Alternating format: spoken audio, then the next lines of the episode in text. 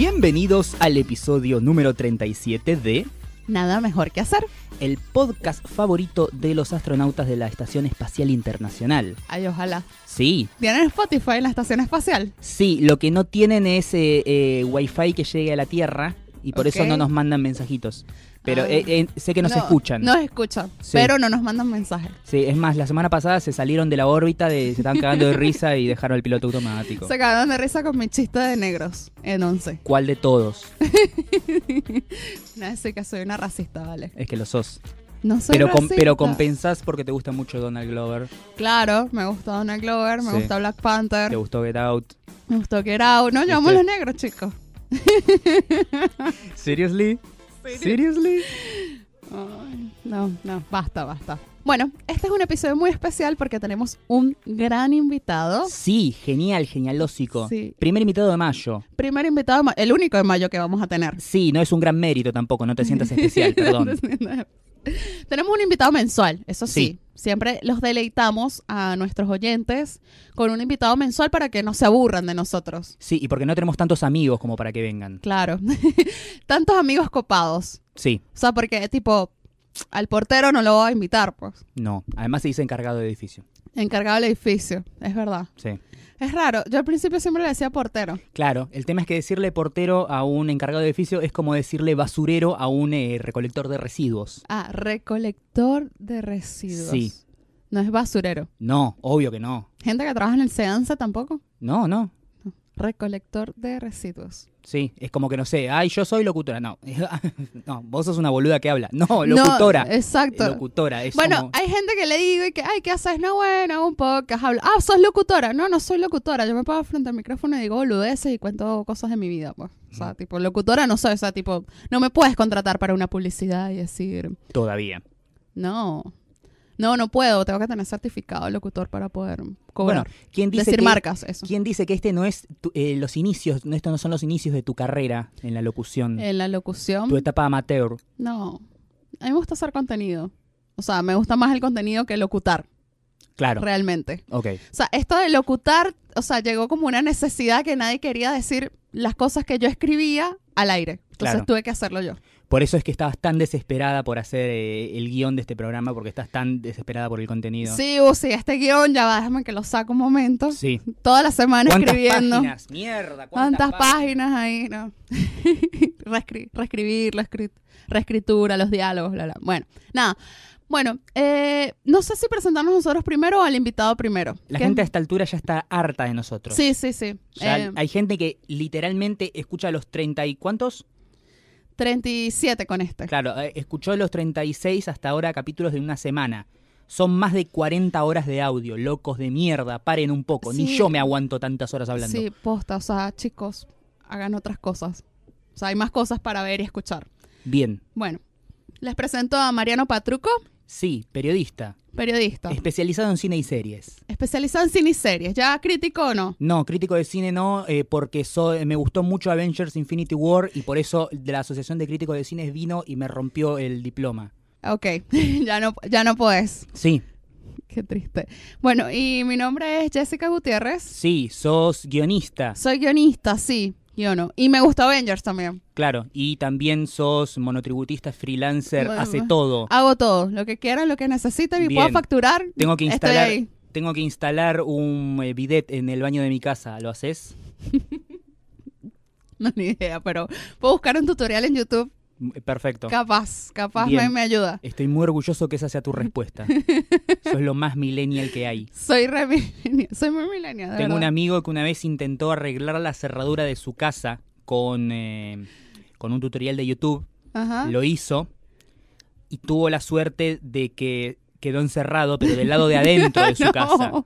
O sea, teni- podía llamar al cerrajero. Tenía que grabarlo. O sea, la grabación del tutorial. Sí. O sea, hubieses tenido, hubieses Y tenido tendría- más visitas que Logan Paul. Claro, y, más visitas que el mismo tutorial. Sí, exacto. Es más, ya me imagino el título clickbaitero de mierda que tendría algo así como armé eh, la cerradura con un tutorial, entre paréntesis, sale mal. Sale mal. Ay, no.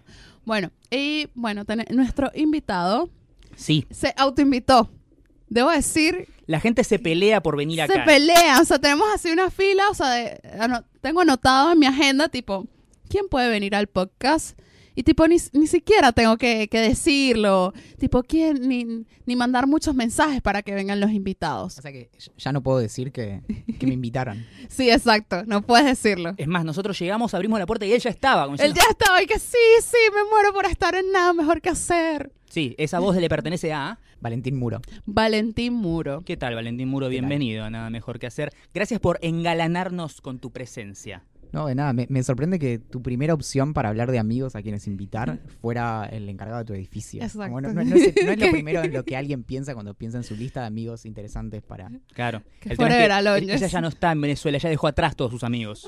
Yo soy lo único que tiene. Mariana, qué triste.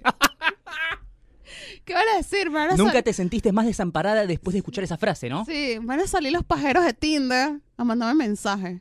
Como Me- si no lo estuvieran sí, me- haciendo en este mismo momento. Sí, seguramente. Lo que pasa es que yo en Tinder, en las últimas semanas, lo que hice es tipo, ya no busco más. Yo solamente puse mi arroba, mi arroba de Instagram para que me sigan en Instagram y se enganchen con el podcast. Y así conseguir oyentes. ¿Y eso funciona? Sí, A veces tiene que salir con la gente con la que engancha Sí. porque hay que fidelizar a la, a la hay que audiencia. fidelizar a la audiencia, sí. Pero es una técnica de marketing que está funcionando. Sí. Más o menos, porque a partir del momento en el que no quieras salir más, Eh, no, no aparece un oyente. No, no, no, es que nosotros, eh, ella sale con el oyente hasta que le, ya se- le gusta el podcast de por sí y bueno, ahí Claro, cortan. Ya sé. Ya es- está, ya ganamos un fan. No, no, no salgo, no salgo con todos los oyentes. ¿Qué van a No. pensar? Prostitución a cambio de, de escuchas. ¿Qué es eso? Ojo, no es mala, ¿eh? Creo que es una mala estrategia igual. Pero, o sea, No, no sé si me vieron- cuesta imaginarme a la persona que te vas que seguir escuchando cuando ya no, le das más bola. Pero hay estrategias, hay una forma como de engañar a los algoritmos de todo. Hay una banda, no me acuerdo de qué país, es un país nórdico, eh, una, una banda de rock que armó un montón de cuentas premium de, de Spotify. Eh, no sé, armó por ejemplo, no sé, 20 cuentas y las puso eh, las 24 horas a reproducir las mismas canciones de la banda. Y por eso generó un montón de plata por las reproducciones, Ah, ¿viste? con cuentas que ellos mismos hicieron. Y técnicamente no están violando los términos y condiciones de, de Spotify, porque son sus cuentas personales. Pero hay que ver cuánta plata tuvieron que gastar para hacer eso. No, son, son sus, sus propias cuentas, las cuentas eh, de Spotify de los integrantes de la banda. Claro. Más la de amigos de ellos que le dijeron, poné, mientras estás durmiendo, poné en repeat en Spotify nuestras canciones. Y ganaron un montón de plata. Ok. Pero YouTube, o sea, tipo, hablo de YouTube. YouTube te cuenta, o sea, tipo, de la misma IP, te, te cuenta una visita. Tú puedes Claro. ver el video 25 millones de veces, pero te cuenta como una vista si la haces de la misma IP. Sí. Spotify creo que no. Sí. Spotify, no sé. Pero. Sea, esto, es, esto es un gran hablemos sin saber, le explico a nuestro Sí. invitado también. No, lo, lo que sí eh, cuenta es cuántas veces escuchás las mismas canciones, porque por lo general escuchamos más veces una canción de lo que vemos varias veces un video. claro, Entonces, gracias a eso, con Sí. las estadísticas que te da Spotify, te dice quiénes son tus mayores fans. claro, exacto. Sobre todo eh, teniendo en cuenta la, la cantidad y la calidad de contenido que hay en YouTube. Son cosas que no querés ver más de una vez en tu vida. Es como, no sé, presenciar un suicidio. No es algo agradable que te gustaría revivir. Ay, qué mal. Qué mal que YouTube se haya convertido en eso. Bueno, ¿qué hace Valentina acá? ¿Por qué lo invitamos? No sé. Sinceramente no tengo idea. Bueno, esas, Valen- esas son tus gestiones, no, las No, mías. vino, vino a hacer eh, promoción de su propio kiosco, o sea, su podcast también que tiene. Y es un podcast muy especial porque es, eh, es de una serie que, digamos que es como una de las series del momento, Sí, diría yo. La Casa de Papel, qué bueno. Qué bueno, tienes un podcast de la casa de papel. Qué emoción, ya perdimos todos los oyentes. un podcast sobre La Casa de Papel donde todo se habla así susurrado y no se entiende una chota. ¿Te imaginas? Sería una idea millonaria. O sea, tipo, ¿por qué no hicimos eso? Sí, la verdad. O sea, fuéramos, tuviéramos ya un canje de Netflix. Sí, pero tenemos demasiada, demasiado amor propio como para hacerlo. Sí, no, no. No, no, una serie posta. Una serie Westworld. buena. Westworld. Valentina está ahora haciendo un podcast de Westworld. ¿Cómo se llama? Placeres violentos. Ay, qué buen nombre. Muy original. Está muy bueno, me gustó el nombre. Me gustó, Gracias, gracias. me gustó. Una de mis series favoritas, debo decir, de los últimos tiempos. Hace poco que no veía... hace- Un año, hace- Mariano, por Dios. Hace no, pero hace mucho que no veía una serie que Ah. una vez que termine el capítulo quedara maquinando y pensando sobre lo que acababa de ver. Me pasaba, era como que, bueno, terminaba una serie, terminaba el capítulo, ah, bueno, listo, pin, pum, pongo el noticiero. Ahora termina Westworld y cada capítulo yo me digo como, wow. Y me quedo pensando y haciendo teorías y tratando de imaginar lo que va a pasar y tratando de conectar lo que acabo de ver con cosas que pasaron más atrás. Es un, ejercicio interesante como televidente ver Westworld y tratar de captar todos los detalles sutiles. tiene demasiados. Eso también es el tema que tiene la serie, donde se puede poner bastante eh, denso en la cantidad de cosas en las que uno puede indagar adentro de, de lo que dejaron adentro de los capítulos.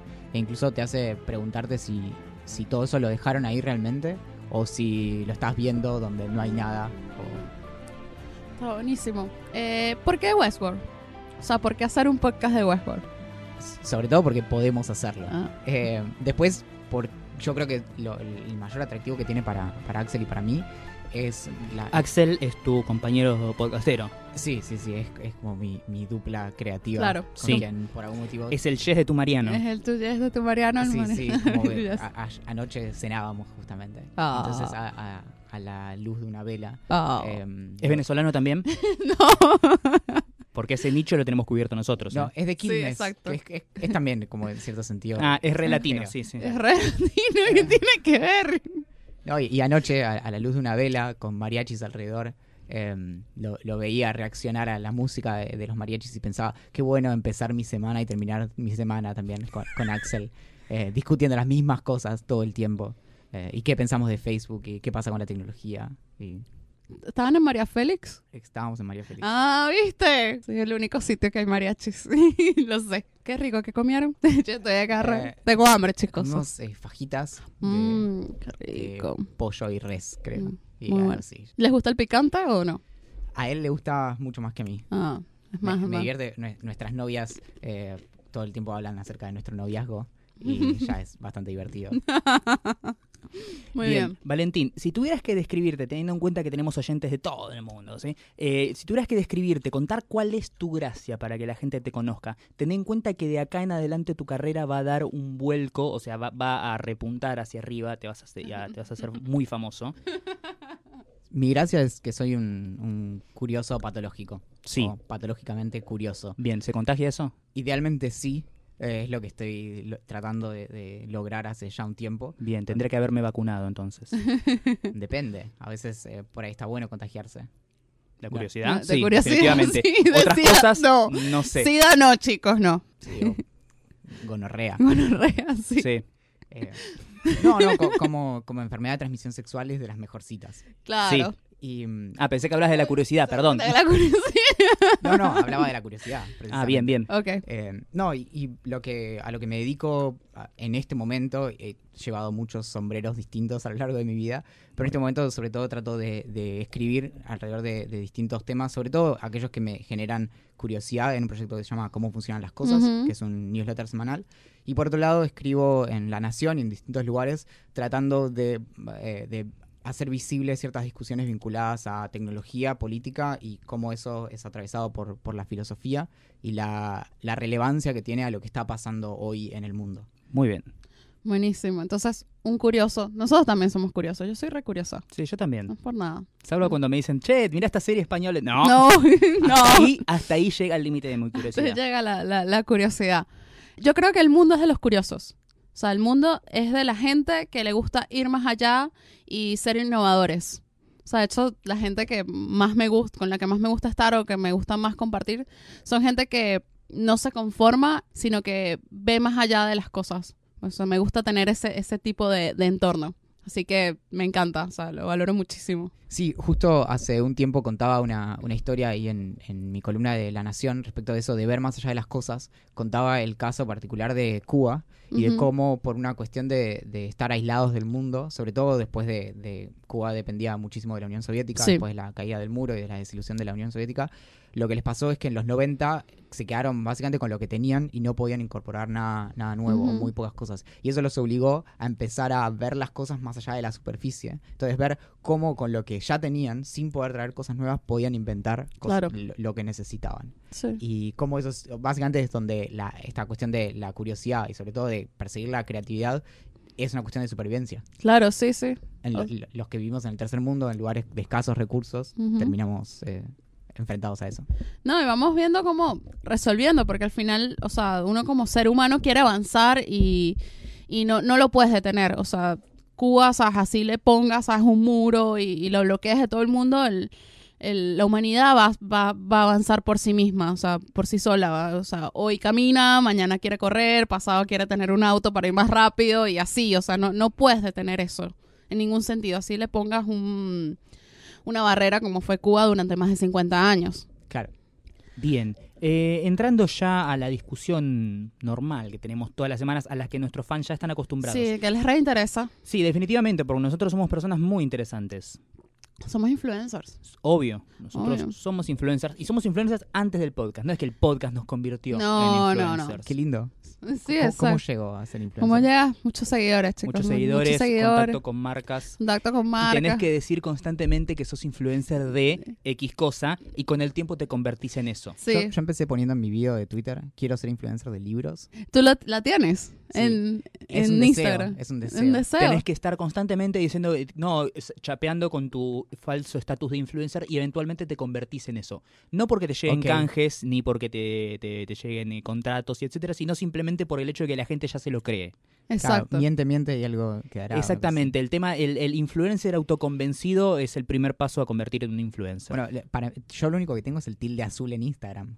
Está muy Que- bueno porque tienes tilde eso- azul. eso es más que lo que tienen muchos influencers. Sí. Claro, lo que no tengo es influencia real. Real. Y no, nunca compré followers tampoco, así que Mm. por eso con eso me quedé atrás. No, pero puedes tener influencia real. O sea, tipo, yo la veo, mi influencia es cuando, tipo, voy a un sitio o hablamos de una serie, una peli y me escriben, o sea, tengo el feedback de la gente que me dice, no había visto ninguna película del NCU, pero, no sé, para ponerme al día y poder escuchar el podcast de ustedes de Avengers, las vi todas. Claro, sí. Eso es A influencia. mí también, constantemente está todo el mundo preguntándome sobre películas, sobre series, etcétera, y me doy cuenta que, wow, es como que hay gente que, no, no te digo que espera a ver qué digo yo para verlas, sino como que me tiene como referencia para, ah, mira, este recomienda cosas buenas. Eso es como el, el primer paso a- a- al, al tema del influencer, hacerte como de un público fiel. También creo que hay algo, Y esto lo estamos diciendo sin tener absolutamente ningún conocimiento sobre qué carajo es ser un influencer.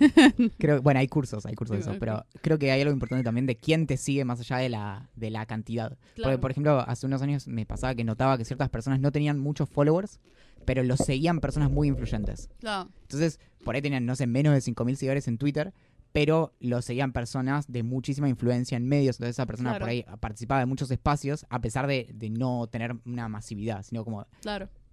no cuántos, sino quiénes te siguen. Exacto. A mí me sigue Luciano Manchero, o sea, por Sí. favor. Ah, llegaste. O sea, llegué, llegué, o sea, ya está. Me hace retweet, todo, o sea, llegué. Tengo influencia. A, a mí Luciano tiende a emborracharme. ¿Entiendes? Emborracharte. Sí, cu- cuando Ojo se- con eso. Ojo. No, te, te acostumbras. Eh, así es como se, se cimentó mi amistad con Axel también. Medio que nos, nos terminamos uniendo a partir de Claro, un día te despertaste con resaca y ya tenías en la mano un contrato de voy a hacer un podcast. más o menos. Bien, nuestra semana. Nuestra semana, sí, porque acá contamos lo que hicimos. Bueno, mi semana empezó pintándome el, o tiñéndome el cabello de azul. Wow, qué cambio. ¿Qué cambio? O sea, la semana pasada me lo, me puse toda rubia platinada. Antes habías in- in- eh, ya incursionado en los colores raros. Sí, pero, o sea, el sábado pasado era Daenerys Targaryen, literal. Bien. Y ahora soy eh, Ramona Flowers, Más o menos. más o menos. Te faltan los siete exnovios. Los tengo. Los tengo y hay que matarlos a todos. podría Bien. ser, podría ser. No sé si son siete tantos. Eso es lo que tenía Ramona. Y tenía a Michael Cera atrás. Sí, bien feo que era Michael Cera. Eh, yo, Bueno, no ya le, te va a tocar tu Michael Cera. yo no le daría un bola a Michael Cera aquí hablando. De verdad, no. A mí me encantaría eh, salir ah, con Michael Cera, ir a jugar al bowling. Al bowling. Sí, se me hace que es una actividad en la que él es bueno. Me parece curioso que le digan bowling y no boliche. Es No. que acá Sí, yo sé, porque el, Claro. el, boliche es yo el... jamás es el- saldría es el- de boliche con Michael Cera. Claro, exacto. Yo me acuerdo cuando vine la primera vez y me decía, no, vamos al boliche. Y Yo, Son las 3 de la mañana. mañana voy a jugar. tipo, no, vamos a un sitio para bailar. Ah, una discoteca. O sea, para mí es discoteca. sí, para mi mamá era discoteca. Ah, es que quedó viejo el, Sí. el término de discoteca. Sí, es más, para mi mamá ya era viejo porque había deformado en disco.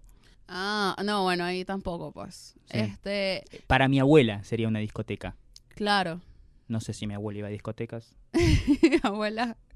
No, eh, Bueno, me, me teñí el cabello azul. Te Hizo teñiste el pelo azul. Me teñí el cabello azul. Bien. Retomaste la, la ruta crossfitera. Sí, volví a CrossFit, casi me muero. Casi me muero, pero completé el WAP. Lo completé. O sea, Bien. primer día lo completé, después los dos días siguientes no me podía mover, pero. Te bien. tuvieron, te tuvieron piedad o dijeron, esta hija de puta vuelve después de abandonar, No. vamos a darle con todo. El entrenador se quedó así como que, ¿dónde estabas? ¿Y por qué tienes el cabello azul? Y chique, no, tenía un trabajo que me estaba volviendo loca y me iba a suicidar. Claro. Así. Y Eso el, le y dije. el pelo me quedó así por el estrés. Sí, me quedó así por el estrés, renuncié y bueno, aquí estoy. Qué bueno que volviste. Y bueno, nada, no. Fui, fui a CrossFit, fui a boxeo también. A mi otro entrenador que también lo extrañaba.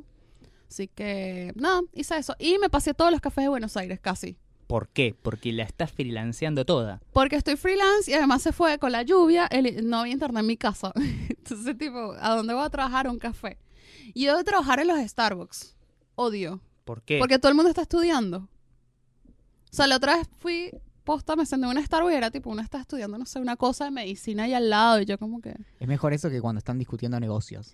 Ah, también. Sí, el sí. Garca Ah. es, de ir- es muy de ir a Starbucks. Es, es tremendo, es tremendo. A veces me da mucha impresión. Yo vi uno la, hace ya como varios meses que tenía el, el auricular Bluetooth y yo digo, este chabón salió de una película de los 90. Exacto. sí. es uno de los amigos de, de Patrick Bateman en Psicópata Americano. Casi que sacó una palda del bolsillo. y que, Sí, Hola. y tenía maletín. Uh, maletín de no, cuero. No. Yo decía, wow. Maletín. No, y, y hablan en términos de millones y de, de cómo están a dos pasos de, de ser más millonarios. Dijo la palabra en un momento commodities y yo dije, ok. ok, a este tipo cuando salga se la voy a poner en la nuca porque debe estar forrado. No, no, Dios mío. Bueno, nada, me pasé todos los cafés de Buenos Aires y me puse al, al día con la serie de Luis Miguel. Bien. Cosas importantes. Genial. Genial. Es malísima, pero no puedo dejar de verla. Ah, es, es mala buena. Es mala buena, sí. Es muy buena siendo mala. Sí. Es placer culposo. Es que está hecha por Telemundo, o sea, Sí, no. a ver, la... Pero generó sensación, o sea, todo el mundo se enganchó con esa. Y- pero nadie Bueno, decía- prefiero es que se enganchen con eso que con la casa de papel, claro, ¿no? pero nadie decía qué buena que está, No. sino como que no podían parar de verla Eso, sí. y que era genial en ese aspecto, que era muy, muy ganchera. Exacto. Sí, a mí me gustó, de verdad que sí. Bien, le voy a dar una oportunidad cuando Antonio no tenga absolutamente nada que ver. Ok. Perfecto. Por mi parte, yo pasé la semana, volví a ir a la Feria del Libro. En este caso estuve en una actividad, una charla que hicieron eh, Lucas Baini, un Sí. también periodista especializado en cine y series. Uno que tengo pendiente que venga, pero... Sí, mm, uno que hace lo mismo que yo, pero yo lo hago más choto. Sí, él lo hace un poco mejor. Eh, Yo conozco a Lucas desde que tenía 400 seguidores en Instagram. Ah, o mira. sea, a mí que no me venga a decir vos, lo, nada. vos lo seguís desde cemento, digamos. sigo a ese mendo. No, lo tenía que seguir por trabajo. Claro. Eh, bueno, eh, con Lucas Baini, eh, periodista especializado en cine y series, está en el programa Hashtag Viajeros. Hasta hace poco formaba parte del elenco estable de La Cosa Cine. Sí, ya no. Justo hace poquito ya no. Así es. Y por otro lado estaba Nicolás Amelio Ortiz, un hombre que sabe también bastante de cine y pueden ver sus video ensayos y reviews de películas en YouTube ah, en el canal Sep Films. No en sé. donde no da la cara. Mm, No, no, muy, no muy tiene, de vez en cuando. No, tiene otro canal donde sí da la cara más. Sí, El pero que es como videoblog, ¿no? claro, es- no, solo cuando hace alguna que otra review, viste, pero es, es muy muy bajo perfil ahí por lo menos. Una vez en Fox le pagamos a, a él para que hiciera unas cosas para Deadpool. ¿Y estuvieron buenas? Normal. Perfecto. Pero pidió mucha plata. Eso es lo que me acuerdo. Ah, Yo acá le estoy sacando todo. sí. Eh, Bueno, a ver, si yo pudiera también pediría mucha plata. No, en ese momento, o sea, creo que tenía como 40 mil suscriptores o algo así, más o menos, no sé. Bien. Y no, no había mucha gente que hablara de cine en, en YouTube. Argentino, pues. Yo como conozco el, el- el lado B, si vos sos una persona que se encargaba de este tipo de negociaciones con influencers, el día que me llegue mi primer contrato de, de canje con una marca, voy a cobrarle no barato, pero no le voy a arrancar la cabeza.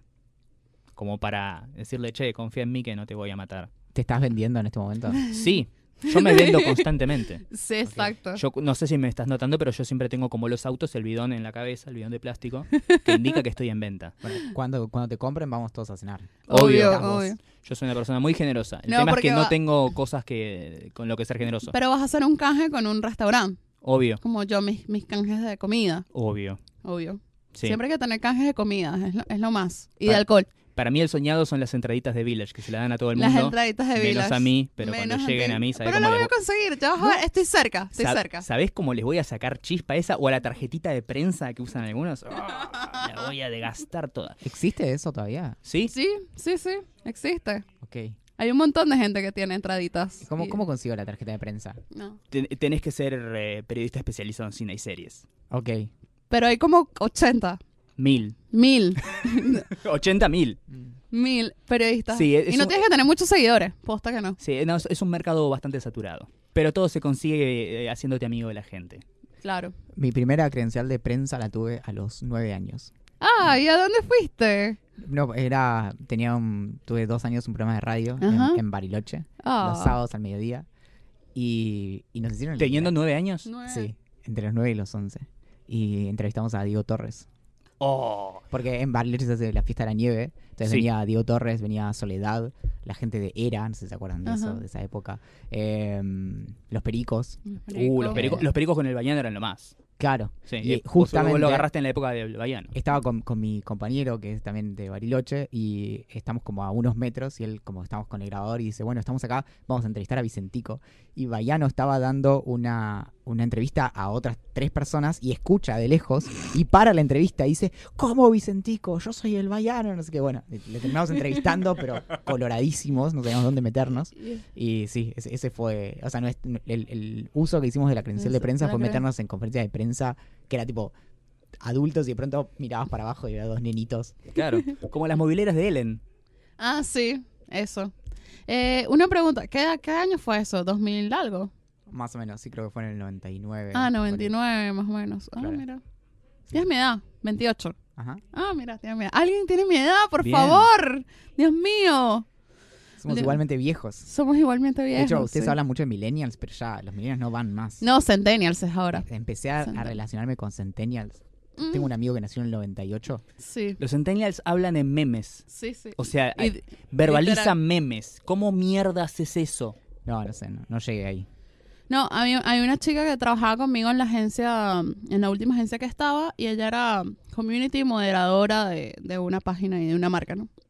La mina, literalmente, o sea, lo que me dijo, yo quiero ser influencer. Ok. Así, o sea, tipo, su aspiración es quiero ser influencer. Ese nuevo quiero ser famoso. Sí, es el nuevo quiero ser famoso y yo me quedé así, tipo, eh, no sé, en, esa, en ese momento que yo estaba ahí, eh, Netflix me mandó unas cosas a la agencia, todo, y me, me, me- decía, yo quiero ser como tú, así, pero tipo, ¿cómo hago para que me den cosas? Y yo, que boludo, no sé, tienes que trabajar mucho, mucho, mucho. Es raro, o sea, es raro, o sea, que alguien 19 años diga, quiero ser influencer. Bueno, en- por- eh, tampoco es tan raro si lo pensás en el sentido de, de lo que cuando nosotros teníamos esa edad veíamos afuera, que también era como la gente de la tele. Y ahora para la Claro. gente de la tele es la gente de Instagram. Ahora, ahora es algo así, ¿viste? Es como, quiero ser famoso, pero eh, quiero tener los beneficios de un famoso, pero sin tener que demostrar ningún talento en ninguna actividad. Bueno, convengamos que no siempre ser famoso fue sinónimo de talento. Si no, míralo a Fedeval. Si no, mirá Claro. a cualquier famoso. Es decir, Sí. no. Las Kardashians. Eh, pero también tiene que ver con eso, a lo que te, a lo que te expones. Y en ese sentido también eh, muchas veces la fama está vinculada al dinero. Entonces básicamente el dinero es un buen atajo hacia la fama. Pero si lo pensás desde el lado de, por ejemplo, los youtubers. Como bueno, a- Mis genera... amigos. Bueno, ahí está. Eh, genera la ilusión de que yo podría hacer eso también. ¿Qué Claro. necesito? Una cámara, una webcam y acceso a YouTube. Y un crayón en el cerebro. Bueno, esos son detalles. Pero, pero sí genera esta, esta sensación de que, bueno, ¿qué, me, qué, qué- qué es lo que me- a mí me, me separa de estar en ese lugar? Obviamente la vasta mayoría de los youtubers no los vio nadie, como el, Claro. tipo es, es la, la larga cola, tipo los, mayor- lo- los videos no llegan a mil No llega. reproducciones o cien o las que sean. Sí. Después tenés un grupo muy muy chiquito que trasciende eso, pero esos son los, los que de los que nos llegan. Entonces Claro. decís, bueno, yo quisiera estar ahí también. Claro, no. Hay que, hay que elaborar. Bueno, entonces. Y, Y sí. también, perdón, ¿no? Eh, ¿Qué más hiciste, Mariano? sí, mm, noche del martes, madrugada del miércoles, yo y Estabas viendo porno, no, No, sé. ¿Qué, no, qué justo hace ese la día- gente un martes a la madrugada? justo ese día no. ¿Qué? Eh, Ese día no, el miércoles sí. Ajá. Sí. Estaba junto con mis amigas del fan club de Taylor Swift como locos tratando de conseguir un streaming para ver el inicio del Reputation Tour en Glendale. Claro. ¿Salió por streaming eso? No, no se streameó, eh, pero bueno, buscábamos Periscopes, Instagram Live, gente que estuviera ahí viéndolo para poder verlo nosotros. Verlo no, escucharlo, mejor dicho. El mundo Claro, del es super fandom. calidad. Cero, cero calidad, pero lo bueno es que era como. e- Era solamente te ponías el auricular y lo escuchabas y después no, no lo mirabas, sino que. O sea, yo escuché un recital. Escuchaste Swift. recital. O sea, tipo, hace el- tu nivel de fanatismo, ¿no? Sí, porque teníamos que saber cuál era el setlist y no podíamos esperar a que los periodistas saquen la nota 35 segundos después de que termina el show. Claro. Igual los setlists, viste que tenés estas páginas que lo hacen como de manera como de crowdsourcing. Sí. Entonces, Sí. Pero además queríamos ver la puesta en escena, cómo, Claro, cómo- era ver todo. todo. Sí, Porque sí. era el nuevo CD, viste, y era el primer show. Después Claro. ya el segundo que estás, eh, creo que es ahora, hoy mismo, eh, ya no lo estoy viendo. To- toda la agenda de, de Taylor Swift. Obvio. Bueno, pero me hace, me, me hace acordar cuando yo viví en Venezuela, o sea, ese país aislado de todo. Sí. Tipo, yo veía streamings del Glastonbury, de Lollapalooza en Chicago, de Rock en Río, y era como... bueno, acá también. Claro, sí, también, también lo ven. Pero por lo menos, o sea, ya ahora que vivo acá, como que no me da tantas ganas, porque digo, bueno, vienen a la palusa, vienen, los puedo ver, pero allá era O como por lo tipo, menos está la, la posibilidad de que tal vez los vea. sí, por lo menos, bueno, tal vez los puedo ver, pero allá era como tipo, ¡Ah! se presenta tal en Rock en Río, tipo, y era todos hacían el streaming, así que, ah, sí, vamos a verlo. Ahora, obviamente, ya no lo puedes hacer porque el internet no, no te va a cargar nunca un streaming de YouTube en Venezuela, Claro. así que, sorry, no, no se podría hacer. En ese Sí. tiempo todavía se podía. Acá en este caso fue bastante difícil porque el- el- los streaming a medida que iban ganando en popularidad y gente que lo veía, Lo bajaban. lo bajaban. Uf. Hasta que encontramos una mina en Instagram que lo hizo en su Instagram, en Instagram Live y tenía Oh. candado. Ay, se pusieron a seguirla. Nos pusimos todos a seguirla, la mina clavó candado y nos transmitió todo el show. Era como, gracias, Dios. Mío, ¿qué, qué nivel, nivel. Bueno, nada, ok. Bien, retomamos. Valentín, tu semana, además de... De, eh, De ver Westworld, porque de ver supo- Westworld suponemos que haces eso lunes, martes, miércoles. Y escuchar mariachis. en Y María escuchar Félix. mariachis. No, en realidad miramos Westworld el domingo. El en- domingo, en, sí. vivo cuando sale. eh, después inmediata- o sea, durante el capítulo hacemos tantas anotaciones como podemos y después el lunes temprano apenas podemos eh, nos leemos todos los recaps que salen, que la mayoría de las veces eh, los leemos medio en, en diagonal porque eh, ya casi sabemos todo lo, lo que pasó. Y leemos las teorías que salieron en Reddit inmediatamente después, el análisis Claro. de los fotogramas que hacen los manijas de, de Reddit. Mm. Y mm, sí, eso es, eso es básicamente el lunes. Pero lo que me pasó esta semana es que el jueves a la noche rendía un, un examen de problemas especiales de filosofía de la ciencia. Muy interesante. Wow. wow. Y, mm, así que eso me tuvo durmiendo muy poco. Llegué como a un límite donde como de apenas si funcionaba. Eh, y, y eso fue básicamente mi semana. Ayer viernes fue poder respirar un poco, empezó a salir un poquito el sol. Eh, eso estuvo bastante bien. Traté de no pensar en Westworld hasta Claro. el domingo, porque si no domina absolutamente todo lo que hago. Em, eso, Eh, y estudias filosofía, sí, como tal, en la UBA. sí. ¿Qué te llevó a estudiar filosofía? O sea, como, tipo, es una carrera que no es tan escogida. o sea, Claro. Yo, debo decir, eh, yo estudié en una universidad en Venezuela, estudié comunicación social, ¿no? Y eh, era una universidad privada, pero podías hacer becas trabajo, eh, donde trabajabas en algún ámbito de la universidad y te bonificaban la matrícula. Muy bueno. Sí, estaba muy bueno. Eh, había muchas becas, mu- muchos planes de becas. Entre una de ellas era esa, que estaba bueno porque eran solamente cuatro horas que ibas a laburar. Era un trabajo, eh, siempre eran trabajos sencillos. Y nada, te bonificaban la matrícula, que era una plata. Y yo trabajé en la escuela de filosofía, como Ah, tal. wow. Sí, yo era como la ayudante de la secretaria de la escuela de filosofía y bueno, mi jefe era filósofo y, y todos y era de verdad, o sea, tipo, me conocía evidentemente a todos los alumnos porque eran que sí, 10 en toda la carrera. O sea, posta. No, acá sea, eh, filosofía es bastante popular. Es bastante. De hecho, sí. de las carreras de la Facultad de Filosofía y Letras, si no es la primera, es la segunda, junto con Ah. Letras, que Ah, le bueno, dan claro. el nombre. Después tenés Geografía, que no aparece en el nombre de la, de la carrera. claro. Eh, eh, hay mayor problema de deserción más que de, de inscripción. Es Ah, de decir, se- deserción. Se, inscriben entre 500 y 700 personas por año y se reciben un... Adivinen cuántas personas. Tiren, tiren números. ¿Tres? Vos, Eh, siete. siete. Ah, reciben la siete. Siete. re pegué. Ah, bueno. Sí, así Llegamos- Así que en el, en el túnel de la carrera, Claro. que tendría que durar entre 5 y 6 años, en promedio es más tipo 10 u 11, em, lo que tenés es que pasás de 700 a 7 personas. Acá más bien eh, lo que había era para ingresar. O sea, muy poca gente elegía filosofía y muchos estaban becados, de hecho. Muchos, muchos eh, les decían, no, bueno, te, la, universidad te bonifica para que estudies filosofía y a los profesores les convenía porque, tipo, si se desaparece la facultad, ellos no dan clase nunca más y, y chao. En cambio, letras, o sea, era como tipo, estaban una al lado de la otra y, y el, el rector de ambas, o sea, el director de ambas escuelas estaba ahí y mm, letras sí tenía más gente. O sea, yo de hecho empecé estudiando letras y éramos un aula de como, no sé, 60 personas. Y en filosofía había 10. Claro. O sea, era tipo un montón de gente, más bien los profesores de letras, o sea, tipo, decían como que hay demasiada gente, son 60. Queremos tener 10 alumnos. O sea, era como tipo, eh, Esos Eh. números igual no tienen sentido en el contexto de la UBA. claro, Todas sí. las carreras. Claro, son- porque es pública, exacto, diferente. Sí, y además es la UBA. Es la UBA, sí. tiene- básicamente tiene Sí, su, sí. Su, su reputación y demás. Eh, pero también suele pasar que hay mucha gente que se, se inscribe en filosofía con una idea medio extraña. Hace poco salió una nota en, en La Nación acerca de, de filosofía a partir de Merlí. Y Ujú, entonces- Ah, Y entonces comentaban bastantes personas del, del ámbito más académico, más universitario, o personas que hacen cosas de filosofía por fuera de la academia. Y también tenés eso, que por ahí les copa a Merlí, pero después van a estudiar y ven que en realidad también gran parte... Que Merlí es una pelotudez enorme, se dan cuenta, ¿no? No, y claro, y que, y que también que las cosas se ponen complicadas muy rápidamente. Que... No como en Merlí. no, como Bernie. Ok, ok, ok, va por ahí.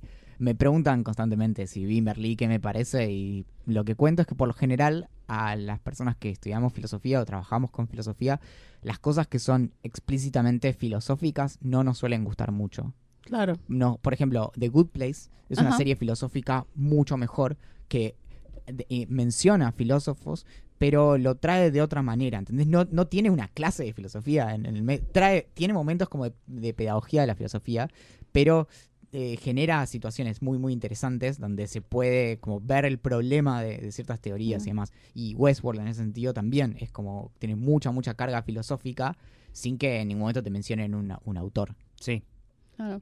A nosotros nos han preguntado por Merlí varias ocasiones. Y nosotros siempre decimos lo mismo, Sí. ¿Qué es lo que decimos? que es una serie que ve a la gente estúpida para sentirse inteligente. Uh, durísimo. lindo, lindo, pero nada, así nos quieren. Así nos quieren, no importa. Eh, bueno, entonces, ¿qué? Pasamos a las teorías falopas porque venimos de un... El otro día vi un post de posta que decía teoría falopa war. Casi que le hago copyright. Digo, hey, ese es nuestro tagline. Sí. No, pero nosotros no inventamos nada. No, no inventamos Acá nada. si algo falta es originalidad. Exacto. Así que, bueno, eh, Westworld. Sí. ¿Qué pasa con Westworld? ¿Es la serie del momento? ¿Sí, no? ¿Qué, Sí, qué definitivamente. O sea, es... Para mí No era sé, hay muchas series del momento. también. Sí, pero No. para mí era una cosa que arrancó con un perfil bajo, porque a pesar de ser una superproducción de HBO, era la serie que venía a llenar el hueco que dejaba Game of Thrones. Con mucha, mucha plata, pero sí.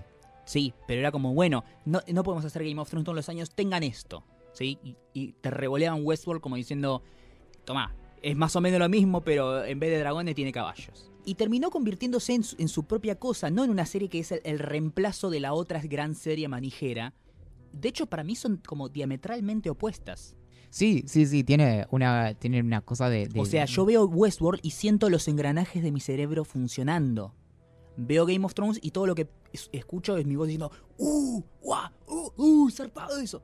Son como dos series dis- muy distintas.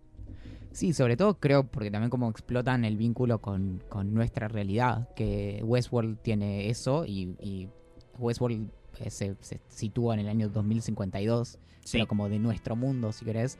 Y Game of Thrones en realidad es, es un mundo de fantasía, como con tipo eh, de, de manera muy, muy relajada, se refiere quizá a la Edad Media o lo que sea, Sí. pero es, es un mundo de fantasía distinto. ¿no? Sí, de hecho, no, no solamente es distinta a, a la otra serie que no tiene absolutamente nada que ver con eso, sino es muy distinta a la película Westworld y a la novela de Westworld. Existe solo la película, ¿eh? Lo, eh, Ah, la- no, le, perdón, me confundí con la otra que escribió Crichton, que es Jurassic Park, que Claro, esa sí fue novela. Claro, Ahora sí. esto solo fue un, un guion original, lo que hizo Crichton. Sí. Em, claro, ahora la nueva temporada tiene posiblemente, no lo sabemos todavía, guiños a, a la a Westworld original y a Future World, que es la, la secuela. Sí, que Fue un desastre también. esa no Eh, la vi. Em, pero pero sí, la, la- la- es- está muy. está basada de una manera muy, muy relajada en ese sentido. No, no es que tiene que ver directamente con lo que haya pasado ahí, lo- la trasciende por mucho. Sí. Es, es una serie, por ejemplo, como para que te hagas una idea, el nivel de serie es una cosa que yo la veía y hay veces que terminaba el capítulo y decía, no, para, tengo. Y lo veía de vuelta. O sea, tenía el, el famoso flow, ¿no? Lo, lo veía de vuelta. Y una serie que, por ejemplo, no sé, yo la estaba viendo en casa y mi vieja cada tres minutos le clavaba una pausa para preguntarme algo. Y era como, Basta. Basta. Basta. Bueno, Westworld tiene esa virtud de la tipo remirabilidad. Sí. Como que lo, lo podés ver, incluso eh, algo que nosotros no hicimos, no, no, no de manera completa, mirar toda la primera temporada de vuelta, pero aparentemente a la luz de ciertas cosas es una gran experiencia volver a mirar toda la primera Sí. temporada. No, yo volví a hacer el, el rewatch ahora para la segunda temporada.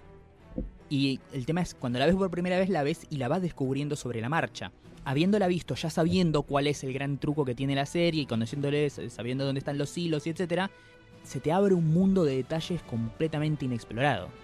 Algo que decían los actores en las entrevistas es que aparentemente hay muchos detalles en la primera temporada que, que ni siquiera Reddit eh, supo detectar Sí. que ni siquiera los actores también sabían como cómo eso después desencadena ciertas cosas. Entonces, eso tiene algo muy muy atractivo en las series, que es esto de que, de que ya esté pensado todo lo que va a pasar. Que es algo que la mayoría de series no nos dan esa Sí. sensación, sino que hay cierta como reacción a, a cosas que gustan o no, como, ok, este personaje gustó o no gustó, entonces hay que matarlo. Claro, el fanservice. Claro, y acá parece como que están hay una habitación en, alguno- en alguna oficina de HBO donde está lleno de hilitos que conectan todo, Todo. y ya sabemos, no sé cuántas temporadas va a tener Westworld, no sé si ustedes saben. Eh, No, sé no diga una, nadie. Cinco, ¿no? Sí. una tercera sé Sí. que hay seguro porque la. Yo había escuchado que eran cuatro o cinco. Que, que yo- lo, lo que me sorprendió es eso, que cuando estaba por salir Westworld, una entrevista que hicieron con J.J. Abrams y Jonathan Nolan, decían que ellos ya habían pitchado la serie con principio y con final. Eso es fantástico, eso y me que, encanta. claro, y que, o sea, no es que le iban, a- "Eh, va a ser muy popular, bueno, le, le- le estiramos cinco temporadas más. No, ellos ya tenían la historia que querían contar de principio y al final y no, no iban a permitir modificaciones a eso, por más que la serie fuera inmensamente popular. HBO es, es una es una cadena impresionante respecto de las- Sí. las, producciones que hace. Mm. Lo, lo otro que, bueno, yo sigo en, en HBO eh, Westworld, Silicon Valley sobre todo, y he visto series como más, no sé si se llama así en este mundo, como unitarios, pero The Night Of, Ah, The Sí. Night of, uf, Eh, claro. Y mm, algo que me parece, por ejemplo, a mí me, te- me empezó a influenciar muchísimo, sobre todo en esta cuestión de que juego a ser periodista desde hace un tiempo, Ujú. John Oliver. John Ah, Oliver sí. no- es no- increíble, lo no, amo. Él, él no considera que hace un programa de, de periodismo, sino de, de comedia. Sí. Pero hace mejor periodismo que los periodistas y ha tenido más, mayor impacto Sí. que, que periodistas en ciertas cuestiones. Es impresionante. Existe el artículo de Wikipedia que habla del efecto John Oliver. Respecto de cómo empezaron a influenciar la opinión pública a través de sus segmentos. Y sí. Y algo que él dice constantemente, como casi como un, como un guiño, es lo bueno de estar en HBO, porque puede decir absolutamente, Absolutamente todo. Como no tiene pauta y demás, hace chistes con marcas y con políticos y dice eh, insultos al aire. Y Y sí, no, no, ha hecho cosas impresionantes. No, John Oliver, yo lo amo, lo amo mal. Bueno, se ha ganado dos Emmy ya. Este, desde que él está nominado, no hay duda que él siempre se va a ganar ese premio. Acá en Latinoamérica están intentando hacer algo parecido con Chumel. eh, lo vi, pero no vi ni un capítulo. ¿No has visto ninguno? No, también está muy bueno. O sea, también ha, ha puesto en discusión varias cosas del, más hacia lo latino. Este, es una lástima porque yo siento que a veces lo mexicano no, no llega acá tanto. Es terrible. Él es de México. Él es de México, Sí. sí. Y Chumel es youtuber, en verdad, pero era un youtuber que hacía po- eh, comedia política. Él tiene un canal de YouTube que se llama El Pulso de la República. Un youtuber que estaba escolarizado. Escolarizado. Algo nunca antes sí. visto. Nunca antes visto, exacto. Y también hace, es muy parecido a lo que hace John Oliver. Eh, a mí, o sea, tipo, ha hecho muchas cosas sobre Venezuela, sobre lo que está pasando en Venezuela, eh, y programas periodísticos y, y sobre un montón de cosas y temas muy interesantes y lo hace desde el punto de vista de la comedia. O sea, es lo más parecido a youtuber en Latinoamérica. Me encantaría que hicieran un... Hubiese un Chumelo, un John Oliver en Argentina también para hacer ese tipo de periodismo. Bueno, acá lo más aproximado que tuvimos en su momento fue eh, CQC. Claro. Eh, sí, también con esta cuestión del, del, del- de hacer recortes de lo que pasó en la semana. Ujú. Bueno, Sí. Last Week Tonight se llama Sí. después de todo. Algo que vi parecido y que quiero que me guste mucho más de lo que me gusta es País de Boludos en YouTube. No lo he visto. Tiene un formato a nivel imagen muy, muy similar. Pero lo que tiene John Oliver es que tiene un equipo de, de escritores Sí. Muy, pero muy, Muy- muy impresionante. sí. Es tipo 20 personas, que es un Sí. equipo estable, ya tiene 5 temporadas. Eh, y en ese sentido, bueno, también tenés HBO atrás y demás, ¿no? Pero el por eso el impacto que puede tener eh, va mucho más allá de lo superficial. Lo que me pasa con País de Boludos es que me parece un comentario en donde por cuestiones básicas de no tener presupuesto, no tienen el nivel de investigación. O sea, John Oliver tiene como seis meses de preproducción antes de que después salgan al aire con Sí. 30 capítulos y hacen cosas muy, muy potentes. Sí, muy, muy, muy potente. O sea, ha hecho cosas ahí en el... Se fueron a Rusia. Tipo, vamos a entrevistar. O sea, como tú ok. O sea, tú solamente puedes lograr eso y HBO puede lograr ese nivel de, de producción. Este, hay... Iba a decir algo y me olvidé. Pero Es una constante en este programa. iba a decir algo relacionado con John Oliver, pero no, no me acuerdo. Ah, que John Oliver, a él le habían ofrecido ser eh, host cuando se fue, no sé si fue Letterman o... Estuvo en el programa de Jon Stewart. De. Jon Stewart, sí. Él iba a eh, fue uno de los que pudo haber reemplazado a Jon Stewart y él Porque, dijo eh, que no. Estuvo un mes, eh, creo que Claro. un mes y medio cubriéndolo, donde Claro. él fue el host. Y él dijo que no porque el, o sea, el tipo el, el programa que él hace, o sea, tipo no lo puede hacer diario. O sea, el programa que él quiere hacer no lo puede hacer diariamente porque lleva demasiada producción y nada, él prefiere quedarse en HBO haciendo un programa semanal y que salga bien producido, bien pensado y ya. Porque es verdad que hacer un programa diario agota, agota completamente. Algo que me resultó muy iluminador de, de su perfil es que hace más o menos un mes y medio empecé a escuchar el podcast que él tenía, que se llama The Bugle, eh, que empezó creo en el año 2009, y él estuvo ahí hasta el 2013, más o menos 2014, cuando empezó con el programa en HBO. Y para empezar habla distinto, tiene, tiene otro acento y habla de una manera como mucho más, mucho más británica. Claro. Y el, el- su compañero, que es Andy Salzman, eh, Sí. eh, lo graba desde, desde Londres y él desde Nueva York. Al principio Ah. estaban juntos Claro. eh, y él, bueno, empezó a viajar y demás y terminó dejándolo. Y ahí hacen como un comentario, pero también es como, es mucho más relajado. Es muy lindo como para, si te interesa el personaje John Sí. Oliver, escucharlo en, en- Sí. en otro contexto. Bueno, a mí me pasa con John Oliver que si no tiene subtítulos me cuesta mucho entenderlo.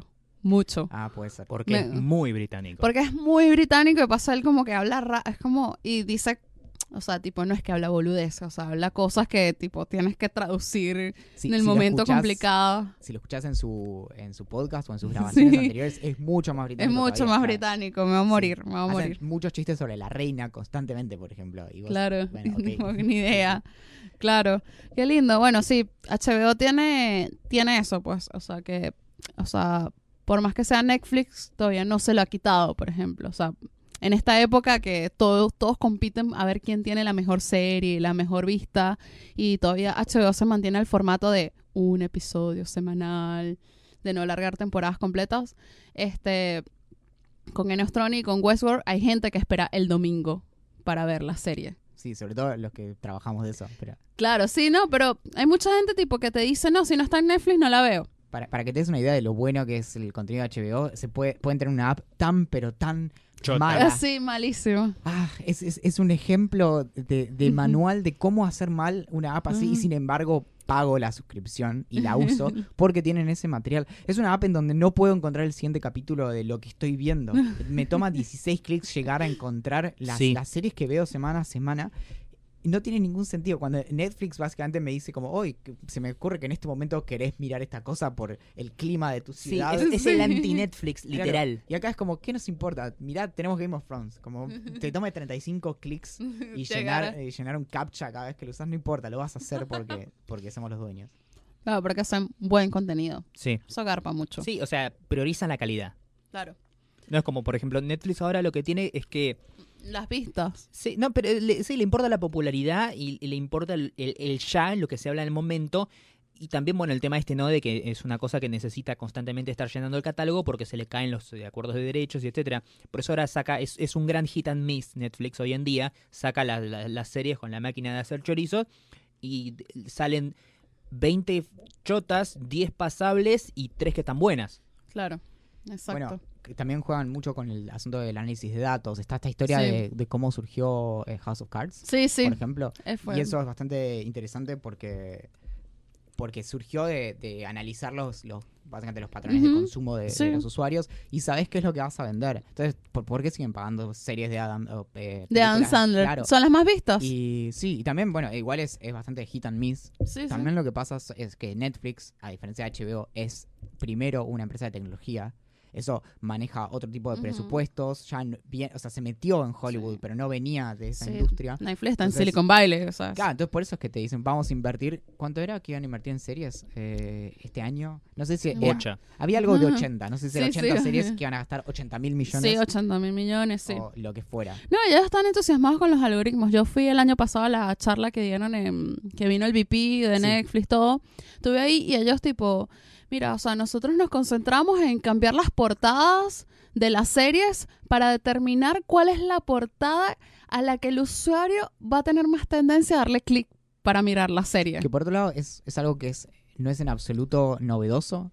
Se viene aplicando, se llama, se, llama A-B testing o ABC testing o lo que sea, depende del caso. Que por ejemplo Amazon viene explotando desde hace más de una década. Lo que hicieron ellos fue eh, aplicarlo a un, a un, a un en, en un entorno donde por lo general no se aplicaba eso. Claro. También. Eh, por eso no es, no es nuevo. Lo, lo- lo novedoso es eh, la, la- como el chiste, la, la idea de haberse, de haberse les ocurrido de No, medir no. cómo se miran las cosas Claro. Y actuar. En No, lo, lo capitalizaron totalmente. Cuando empezó todo el tema de Netflix, a mí también yo fui una de las primeras que le llamó mucho la atención cómo, cómo se manejaban. Y tipo que ellos sabían tipo en qué minuto le diste pausa, en qué capítulo te bajaste. O sea, para, para a mí como guionista me llama mucho la atención porque puedes determinar exactamente eh, ¿Qué es lo que en- gusta y lo que qué no? es lo que gusta y qué es lo que no. Y, y si no les gusta algo, listo, vas, reescribes para que la gente le guste. Pero es que comparémoslo con, con lo que son los, las vistas de YouTube, por ejemplo, o el rating.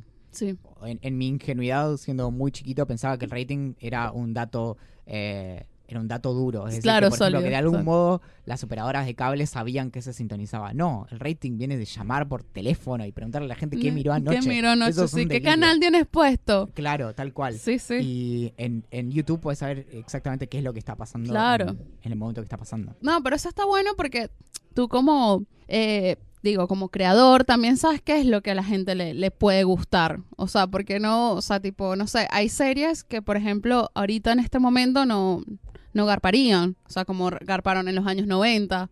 O sea, ¿qué es lo que quiere la gente exactamente para, para ver? La gente no sabe lo que quiere. No, Y no eso, eso es algo muy... Te lo iba a decir por, por, por tu cuestión de, de- de escribir guiones. Sí, Algo que también es muy interesante es cuando los creadores ignoran los datos. Porque Sí. muchas veces surgen cosas interesantes. Si vos te seguís mucho por los datos Claro, en ciertas sí. cuestiones, terminás reforzando lo que ya existe. Y también eso te quita a veces la posibilidad de traer novedad. Entonces, Claro. por eso me parece interesante las series que se escriben antes y, y se ejecutan y demás, y no están viendo qué va a pasar en el siguiente capítulo. Estas series que, por ejemplo, cambiaron los últimos cinco capítulos por lo que notaban en los primeros tres, que eh, a, a veces hay como una cosa puesta en, en como en observar qué es lo que hacen las personas Sí. frente a lo que hacemos, y también eso puede afectarte de una manera que le quita em, quizás el impacto que puede tener a futuro. Sobre Claro. todo, por ejemplo, no sé en el caso de, de este tipo de cosas audiovisuales, pero hay libros que en su momento claro. pasaron desapercibidos y hoy consideramos como grandes obras y demás. Entonces,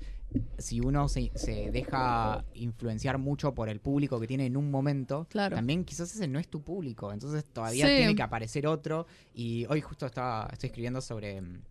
Mi, mi correo de mañana es acerca de cómo funciona el síndrome del impostor, por ejemplo. Ah. Y es- da mucha impresión leer a grandes autores eh, acerca de lo que les pasa cuando salen sus obras. Entonces, por ejemplo, Dostoyevsky, en tipo, en primera mitad de 1800, escribe su primer libro, y, mm, que creo que se llama Gente Pobre en castellano, em, y le va muy bien. Y tiene tipo infinito éxito. Todo el mundo habla de él, lo invitan a, cenas y, hablan como de, ah, ¿qué, ¿qué dirá Dostoyevsky de esto y demás? Escribe su segunda obra y, mm, y recibe un par de críticas negativas. Entonces le escribe al hermano una carta y, y le dice, creo que, que mi fama ya llegó como a su máximo y, mm, y a partir de acá es como solo va a bajar y cada vez que eh, leo una crítica me empiezo a sentir culpable y pienso, sí, hay cosas que creo que las escribí muy rápido o estaba medio cansado cuando lo escribí. Bueno, estaba súper preocupado por eso. Qué difícil sería la vida de Dostoyevsky si en su época hubiera existido Rotten Tomatoes, ¿no? O Twitter.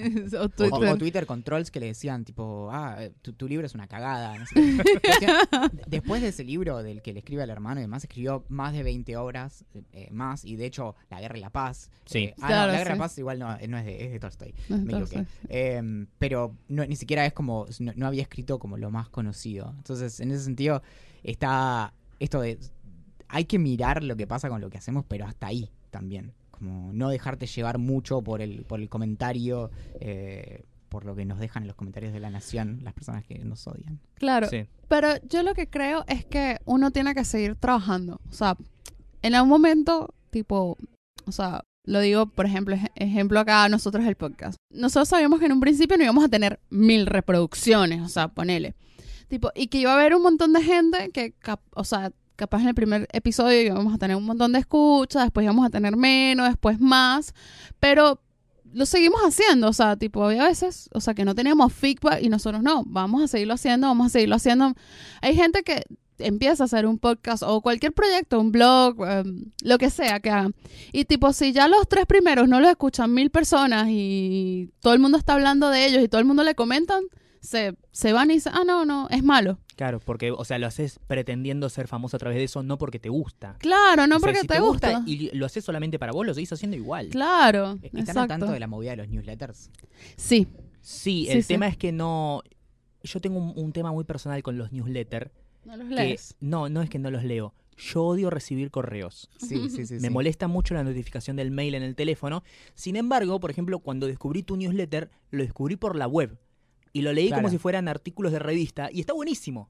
Claro, es que es- vos es- seguro si me lo mandás por mail, yo no lo voy a leer nunca. Es que es, son, es, es muy loco. Bueno, justo con, con Axel es que hacemos medio como esta como defensa de apología de, de los newsletters y demás. Sí. y como formato literario es muy interesante, muy, muy distinto a, a casi cualquier otro, te diría. Sobre todo por esto de que, de que no, no lo vas a buscar, sino que viene a vos. Sí. En particular, igual escribimos, eh, el- el- sale el domingo a la mañana lo- el, de los dos. O sea, él tiene uno que se llama Observando, de tecnología, el mío es cómo funcionan las cosas. Y mm, llega antes de las, de las 8 de la mañana a- por correo. O sea que en ese momento también, si tenés las notificaciones de los mails, ya el problema era otro. Claro. No, Claro. no te va a llegar en medio de una reunión, definitivamente. Claro, exacto. Y mm, lo que genera es esto de también de la, de la intimidad y de algo muy fuerte que es, es- de algún modo es bueno cuando la gente se borra de, de nuestro newsletter. Mm. Porque te queda, o sea, te queda toda la gente que no se borró. Claro. Entonces te hace pensar en si yo, yo me- a veces voy testeando y tengo algunos temas y digo, bueno, a ver con este cuánto se bajan. Por lo general, con los que yo digo, ah, con este estuve re picante y se va a bajar todo el mundo, no se borra nadie. Después escribo las cosas más básicas y se borran 10 y digo, bueno, ¿qué, qué- qué está pasando, Sí. muchachos?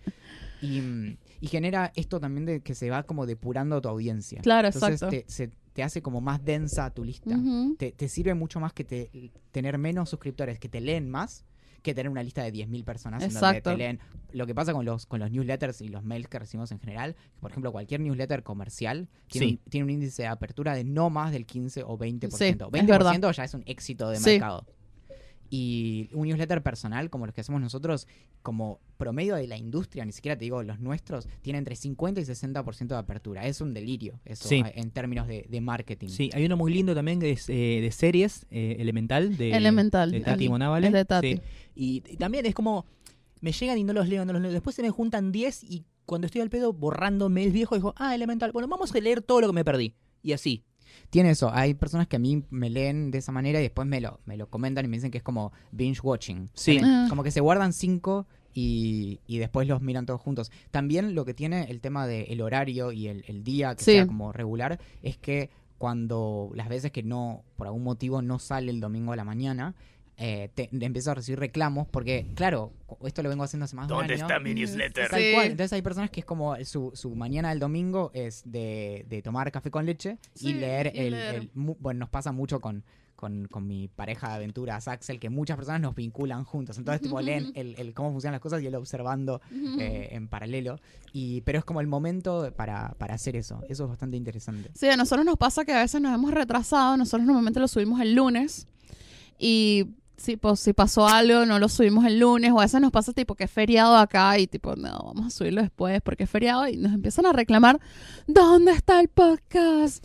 Así, que es lunes y no está, y yo, ya va. Generamos una legión de drogadictos. Sí, y que ya va, cálmense, chicos. O sea, Claro. porque mucha gente que tipo ya dicen, sale los lunes, ah, ok, bueno, el, el lunes en el colectivo de regreso, al la- de regreso del laburo, me lo escucho. Y se genera algo también de, de que por general piensan que tengo un error en mi Spotify, que no me subió el Ujú. podcast. No, lo Sí. primero que piensan no es no mandaste el correo. Claro, ¿Dónde sí, sí. estás, borracho? Sí, sí. Eh, Eh, Spotify pasa que lo levanta mucho más tarde. Claro. O sea, sí. Pasan un par de horas. Horas, casi un día entero pasa para que... Ahorita está tardando bastante, no sé por qué. Tipo, lo estamos subiendo como los lunes a las 4 de la tarde y en Spotify está al día siguiente al mediodía recién. claro. O sea, tarda más o menos. Y un montón de gente que, ¿por qué no está en Spotify? ¿Hasta cuándo Spotify? Maldito Spotify. Yo que, chicos, no tengo la culpa. O sea, basta. O sea, escucha. De app. Sí, ve Audioboom directamente. O sea, listo. Si no necesitas mucho, ve Audioboom directo. Pero sí, o sea, generas la costumbre. Está muy bueno. Sea, me, me gusta eso de domingo a la mañana mandar un newsletters. Y de ese estilo, por lo menos. Está buenísimo. Ya que hablaste de tu newsletter, de cómo funcionan las cosas, ¿cómo podrías definirlo? ¿De, de qué la va tu newsletter? Ya dijiste que vos sos como un, un, un junkie de la curiosidad, pero por ejemplo, vos siempre hablas de las cosas, pero cuando yo pienso en el título solamente, eh, me imagino en alguien que no lo conoce, cómo funcionan las cosas, capaz que como, bueno, un know-how de, de, de- de objetos, ¿sí? ¿Cómo funciona un radio reloj? No, no, no, vos... Mecánica para popular para niños. Algo así, no. Vos vas para otro lado. ¿Cómo, cómo seleccionás los temas, por ejemplo? Bueno, ust- ustedes hablaban de este, de este podcast en- al- recién al principio como una especie de experimento con el que fueron aprendiendo y demás. Sí. Eh, Yo también, eh, cuando empecé, eh, lo empecé como un experimento. Eh, la- el primer newsletter lo recibieron 80 personas que se suscribieron sin conocerme. O sea, sin, perdón, sí Sí. co- conociéndome a mí, pero sin saber de qué iba a ser Claro. el newsletter. Y yo tampoco sabía bien qué iba a ser. Y me pregunté mucho eso, como, a ver, te le estás poniendo cómo funcionan las cosas después de todo. ¿Qué pasa si empezás a hablar de, no sé, cómo funciona caminar sin hablar del aspecto fisiológico de los ligamentos y demás? Y eh, en cambio lo encaré por un lado mucho más literario, que, que en mi caso particular era, era más bien extraño porque suelo escribir de forma o bien periodística en La Nación o bien académica para la facultad. Entonces acá dije, me puse varias condiciones, eh, yendo a, a la pregunta de los temas. Lo primero es que me puse la condición de no escribir nunca sobre un tema que no me atravesara. Es decir, no importa si hablaba acerca de caminar, zen nudes, acerca Mm. de los faros, acerca de abrazar, de agarrarle, eh, de ir agarrado de la mano de alguien, o ya no se me olvide los temas que hablé, de los lugares abandonados, no, no importaba el De tema, dedicar canciones. dedicar canciones, Canciones. tenía que, que siempre ver cómo eso eh, re- repercutía en mí. Era, Claro. fue- era medio un desafío porque básicamente nos acostumbramos a escribir de una forma donde nosotros no aparecemos en nivel académico, Sí. por ejemplo. Sí. Claro. Y, y acá periodístico medio que también, a menos que hagas algo más crónica. Bueno, Claro. claro, yo, yo escribo, de hecho, eh, a- cada tanto escribo algún artículo tipo crónica o ensayo, pero por lo general eh, mi columna es una columna de opinión. Sí, yo también, yo escribo crítica de cine y es como, pero no soy crítico de cine. Yo escribo crítica de cine y también es como, bueno, en ningún momento tengo que decir yo. Digo, bueno, el espectador se siente enganchado con esta cosa, bla, bla, bla, y trato como de, de- de abstraerme del texto. Claro, a mí me, a veces cuando escribo de una forma en donde no hablo, eh, no meto mi anécdota personal, me lo reclaman. Y eso me sorprende porque lo- mi primer eh, intuición era, Valen, nadie quiere leer acerca de qué te importan a vos los lugares abandonados, si quieren, sino que quieren leer como, como lo objetivo. Bueno, por eso es que con el tiempo me fui alejando cada vez más. Claro, no no de, sí. hablar de, de dejar de hablar de objetos, por ejemplo, hablé de cómo funciona el aire acondicionado, pero sí desde el lugar en que lo hago. En ese sentido, si yo mañana me pusiera a explicar esquemáticamente cómo funcionan lavarropas, se- ahí sí empiezo a perder gente, porque no les interesa eso. Claro, a menos que sea un técnico. No, y que el- lo que pasa es que el técnico no me va a leer a mí. en- es- aunque me lea a mí, no es eso lo que va a estar buscando en Claro. mi newsletter a la Alguien que esté haciendo un curso de técnico en lavarropas, ese sí puede ser. Eso es un buen mercado para explotar. Pero tampoco creo que lo querría recibir el domingo a la mañana. Ah, en claro, sí, también e- ese es el, el asunto también. Entonces esto es, eh, es como en, en- en algún sentido entretenimiento. Y O- ok, yo, yo creo que el público busca mucho lo que es la anécdota y la, y la interacción personal. O sea, yo soy Sí. muy fan de las crónicas, o sea, de hecho, cuando escribo, o sea, soy- siempre lo hago muy en formato crónica y siempre me fue muy bien con ese, con ese formato y porque me siento identificada, o sea, me encanta leer crónicas y no, no me gusta leer un... una investigación periodística de un lugar alejado. No, yo quiero que me cuentes cómo fuiste, cómo llegaste, qué te pareció, cuál fue tu impresión. O sea, como que eso me vende mucho más. Y creo que es, es hasta mismo lo, lo que busca el público ahora. O sea, yo, tipo, yo no sigo marcas, por ejemplo. No sigo marcas en, en, mis redes, este, muy poquitas. Eh, yo prefiero, tipo, si va alguien, una amiga, y dice, compré tal crema, o fui a tal bar, o fui a tal cosa, le compro más a ella. por eso el tema de los influencers, ¿no? Pero le compro más a ella que está ahí, que está viviendo, que se está tomando el café, a la marca diciéndome, tenemos un rico café. Claro, bueno, eso igual está está súper medido Sí. y el, el asunto de, de dónde, lo que consumimos de dónde viene, eh, viene principalmente de referencias directas. Por ejemplo, lo que rankea más abajo son ads en internet. Claro. Como lo que hace que elijamos mirar una película o comprar un producto y demás. Tenés Claro. desde eh, primero la recomendación de un amigo directa va mucho más allá de cualquier otra cosa. Después, quizá eh, lugares de reseñas especializadas, nuevamente críticos de cine, Claro. de productos, de lo Sí. que sea. O Yelp. Oye, Claro, también. Pero ahí Yelp lo que viene a hacer es como una especie de meta amigo que te Sí. a- agrupa opiniones de, de muchos amigos y demás. de mucha gente que cada quien, que son gente en verdad que no conoces y que capaz no tiene tu mismo gusto ni tu misma Sí. afinidad. O mismo cuando, no sé, busco un restaurante o algo ahí en, en Google Maps, me entro a ver si está bien, bien rateado, si tiene buenas calificaciones. Le- no, tampoco es que lo leo exhaustivamente, pero como para tener una referencia.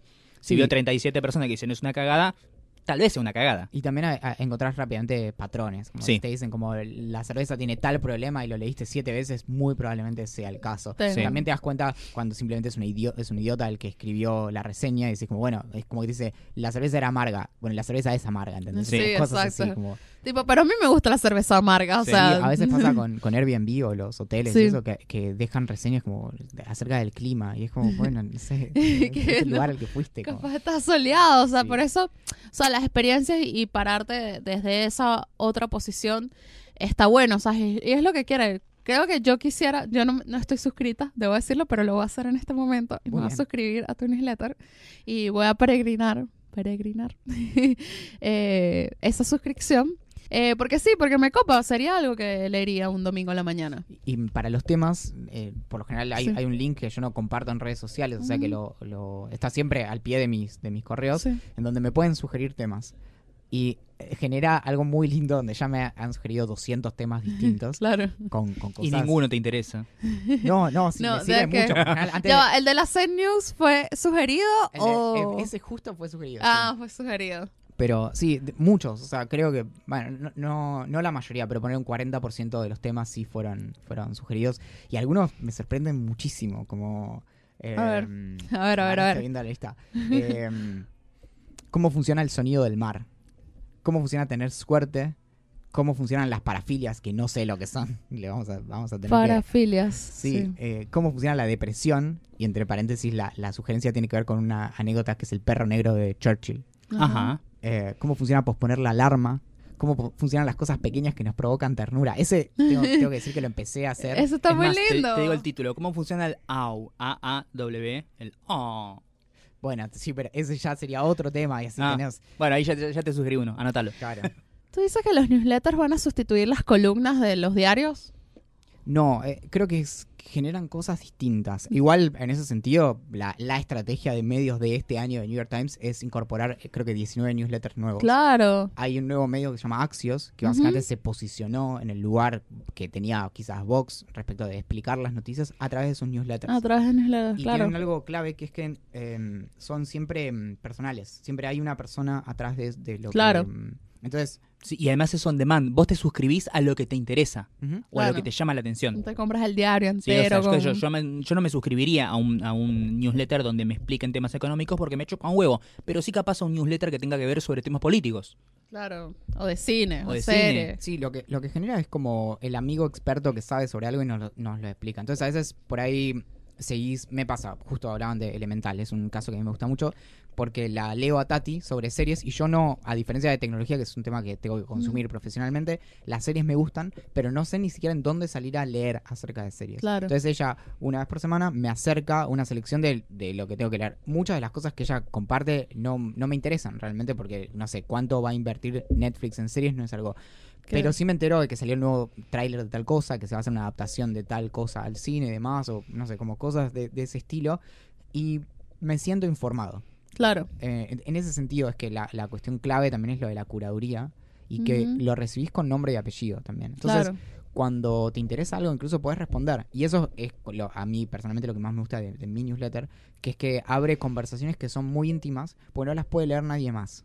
Cuando vos escribís un blog y te dejan un comentario, está ahí abierto a que lo lean todo el mundo. O Sí. que te responden un tweet o Facebook y alguien más puede salir y opinar. Entonces, Exacto. cuando alguien me responde en su correo, está respondiéndole primero a otra persona, Claro. donde nada implica que ese mensaje tenga que salir de ahí. Entonces, a veces por, el, por la forma en la que yo escribo, yo tengo en el newsletter, a diferencia de lo que está subido a internet, es que la primera parte es como el cómo funciona y tiene una segunda parte que es como un comentario editorial donde cuento, bueno, esta semana hice esta- estas cosas. Por ejemplo, en el de mañana probablemente comente, depende de cómo terminó hoy el capítulo, que estuve acá y demás y, y subo como cosas así y por lo general es la parte incluso más personal. Claro. porque cuento como, bueno, esta semana, no sé, me engripé, ponele, no importa. Sí.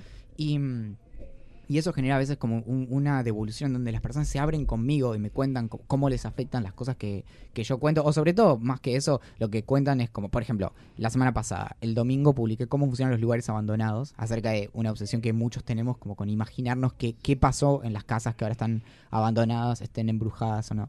Y me llegaron varias historias locas. Una, por ejemplo, de una casa que está en, creo que Villa del Parque, que era un castillo que estuvo abandonado como varias décadas y la compraron y después hicieron como una especie de, de- de- hicieron muchos lofts ahí. Y esta persona me contaba que hace como 40 años fue con la mamá ahí eh, y pudieron visitar el lugar por adentro y no sé qué. Y entonces me mandó fotos. Y, claro, entonces yo me termino enterando de unas historias impresionantes a partir de las personas que... que Claro. leen. Y sí, no, no, es lindo, es lindo la, la devolución de las personas. Nosotros nos pasa, nos llegan un montón de mensajes privados por Instagram, sobre todo, y tipo, o sea, nos cuentan cosas, tipo, ay, sí, vi esta serie, o tipo, ay, me enganché con el episodio. Nosotros hicimos un especial de Tinder, por ejemplo, donde contábamos anécdotas de nosotros en Tinder. Lo, lo tengo re pendiente. ¿Cómo funciona Tinder? Sí, sí. claro, si estaba en pareja. Mal, mal. No, no, no. Bueno, hicimos un especial tipo. Era de verdad, o sea, era anécdotas de nosotros en Tinder. Y el episodio re garpó. O sea, un montón de gente como que me enganché con ese episodio, me encantó. Y éramos nosotros contando boludeces. Boludeces no, chicos. Bueno. Contando nuestras geniales citas. Esas citas súper geniales, gente interesante que te encontrás en Tinder. En Es un que lu- igual Tinder tiene algo, o sea, ah, bueno, me, me tocó una vez opinar para una nota en página 12, creo que se llamaba Tinder Sorpresa. Ujú. La escribió una amiga, se llama eh, Dolores. Y mm, ahí, por ejemplo, ah, cuando me consultó como, como, no sé, como de filósofo especializado en tecnología, que no soy ni filósofo ni, ni- ni- bueno, sí, le- bueno, especializado sí, pero filósofo no. Interesado en tecnología. Claro, sí, sí, manija. Y mm, entonces comentaba, por ejemplo, la diferencia entre Tinder y OkCupid, por ejemplo.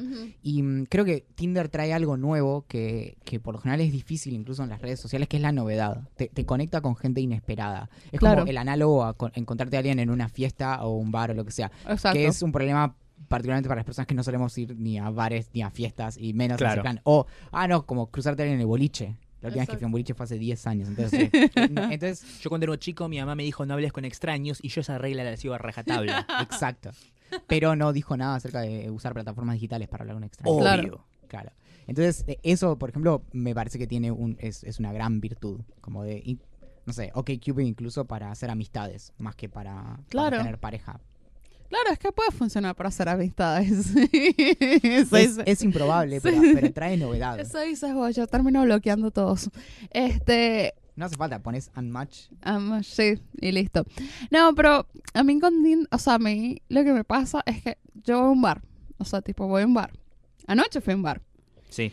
Con una amiga, o sea, tipo, no había hombres con nosotros para decir que no, no se les acercó nadie porque había un hombre. Y no se nos acercó nadie, o sea, tipo, nadie. Entonces pregunto, o sea, le pregunto a los mismos chicos, así, amigos, tipo, mira, no, es que para eso está Tinder. O sea, si yo quiero, si yo voy a un bar, voy, es que porque voy con mis amigos, no sé qué, ¿sabes? Voy a algo específico, no para conocer gente.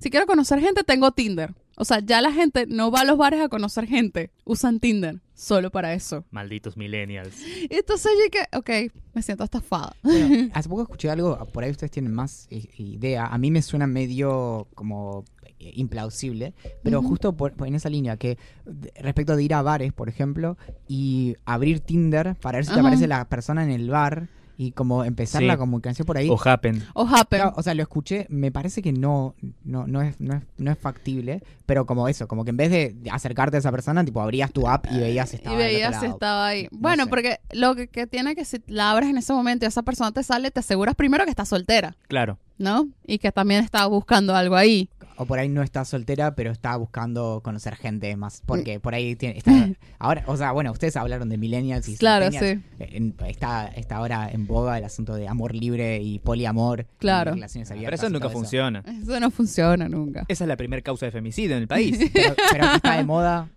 Definitivamente. sí, Sí, definitivamente Y más- está de moda. Y más entre los centennials. Me, sí. siento, me siento muy viejo. siente escucho muy eso. bien. Pero, pero si hablan con personas de 19, 20, Ujú. 21 años. Sí. No, no, pero eh, como decís, está de moda. Es como las birrerías, ¿viste? Eventualmente to- va a colapsar. Creo que eh, ahí algo interesante es eh, el problema siempre como de, de tratar de empujar eso en los demás. Porque hay algo, por ejemplo, que es un comentario que viene de la del tipo- esta como movida del amor libre que en- tiene como su paralelo con, el- con los veganos y demás, que es como ok, como yo practico el amor libre y vengo y te lo, te lo tiro encima y me Claro. parece que lo- la decisión ética, por ejemplo, es que vos también lo practiques y es como el asunto de- nuevamente de, de los veganos, como, o sea, yo no como carne y no quiero que vos tampoco lo hagas. Claro, Entonces, exacto. hay a veces un, un discurso medio tóxico de, ah, tenés una relación monogámica, entonces está todo mal. Sí, sí, no es cool ser monógamo ahora, y- ¿sabes? En realidad, justamente, amor libre, bueno, podés libremente decidir, decidir estar en una relación monogámica y ya. Claro. Por ejemplo, a mí me pasa con Tinder que si yo empiezo a salir con alguien, salgo solamente con esa persona. Cuando en verdad todas las demás personas están saliendo con seis más, Claro. ¿sabes? Pero yo no Estás so- jugando mal a Tinder. Claro, pero es que a mí el tema es que yo no tengo tiempo para decir, voy a salir con uno el martes, otro el miércoles, otro el jueves, otro el viernes, o sea, como tipo, primero eso, segundo, yo soy una persona que necesita hablar mucho con alguien. Mucho, o sea, tipo, yo no soy que, hola, ¿cómo estás? Si salimos mañana, dale, salimos mañana. No, yo tengo que hablar con la persona. Y si la persona me da onda después de todas esas conversaciones, es que veo si salgo con esa persona. Y llevar seis conversaciones de esas al mismo tiempo es agotador. Oh, qué, qué, qué, qué voltera que sos, Jess. No, pero soy muy jodida. No, no sé si seguir comentando porque ya hay un programa acerca de esto. Sí, sí, que- te importa. Pero también el tema de, de, supongo, como seguir el rastro de a quién le dijiste cada cosa, ¿no? Si, si mantenés 16 Claro. en paralelo, por ahí Tinder empieza a incorporar guiones. Entonces, es como, Debería. poner el guion en el que, no sé, soy cool y hago tal cosa y después no, el guion de no, en realidad hago otra cosa. Para mí, eh, Master of None, la serie de Es- Aziz Ansari, deschavó una, una gran movida que todo el mundo hace, yo no, por suerte, eh, la de tener siempre el mismo, la, la misma- mismo el mismo opening, el mismo Speech. mensaje de hola, Hola. y tirarle a todo el mundo. Siempre es como una frase ingeniosa. Si, si se presenta con una frase ingeniosa, probablemente se le diga a todo el mundo. Claro, a mí me pasa así, cuando veo así una cosa yo que, ay, ¿a cuántos más le dices eso? Por favor, basta. De paso yo soy como que re específica. O sea, tipo, si no te gusta Star Wars, si no te gustan las películas de superhéroes, Si no te gusta la IPA, si no te gusta la IPA, si no te gusta el ramen. no te gusta el ramen, tipo, no, no puedo, se- no puedo seguir conversando Claro, contigo. yo soy algo así, pero bueno, hincha de qué equipo, casa de Howard. Perfecto. sí. Tu opinión de Star Wars de la Jedi. Listo. ¿Podemos seguir o no? ¿Y todo esto lo tienen en sus bios o lo dejan en el misterio? No, Mira, yo ya me puse... porque si lo anuncias ya... No, no. Bueno, pero entonces, entonces no es tan fuerte la, la condición. Si es una condición como absolutamente necesaria. No, yo ya puse, mi primera foto de Tinder ya es yo con un Funko de Darth Vader. O sea, tipo, entiende que me gusta Star Wars mucho. Sí, o, o te gusta dar la impresión de que te gusta Star Wars mucho, que son dos cosas distintas. Claro, no, me- pero es que tipo no puedo, o sea, porque me han tocado pibes, tipo, nunca vi Star Wars en mi vida, no me interesa yo. Ok, perdimos el 60% de la conversación de nuestra relación. Exacto. Exactamente. Algo así es, ¿no? Me- Le voy a mostrar mis fotos de Tinder en este momento. Momento Ok, la, antirradio. la primera foto tapa, tapa tu, tu cara. Pero está bien, porque si se sigue viendo es porque le- algo le llamó la atención ya. O sea, tipo, no puedes empezar la foto de Tinder con una foto en culo. O la que Porque hace- obviamente ahí te va a dar match. O la que Hay hace una mucho... imagen de Bojack Horseman. Hay una imagen de Bojack Horseman que la puse la semana pasada y agarpado esa imagen de Bojack Horseman. O sea, en los comentarios que te hicieron. Sí, tipo me empezaba a hablar de Bojack Horseman y fue interesante. ¿Conocen el. Para. Quizás para cerrar el tema, pero el, el experimento que hizo un, un programador eh, hace unos años en donde hacía que los eh, chabones hablaran entre sí en Tinder. No.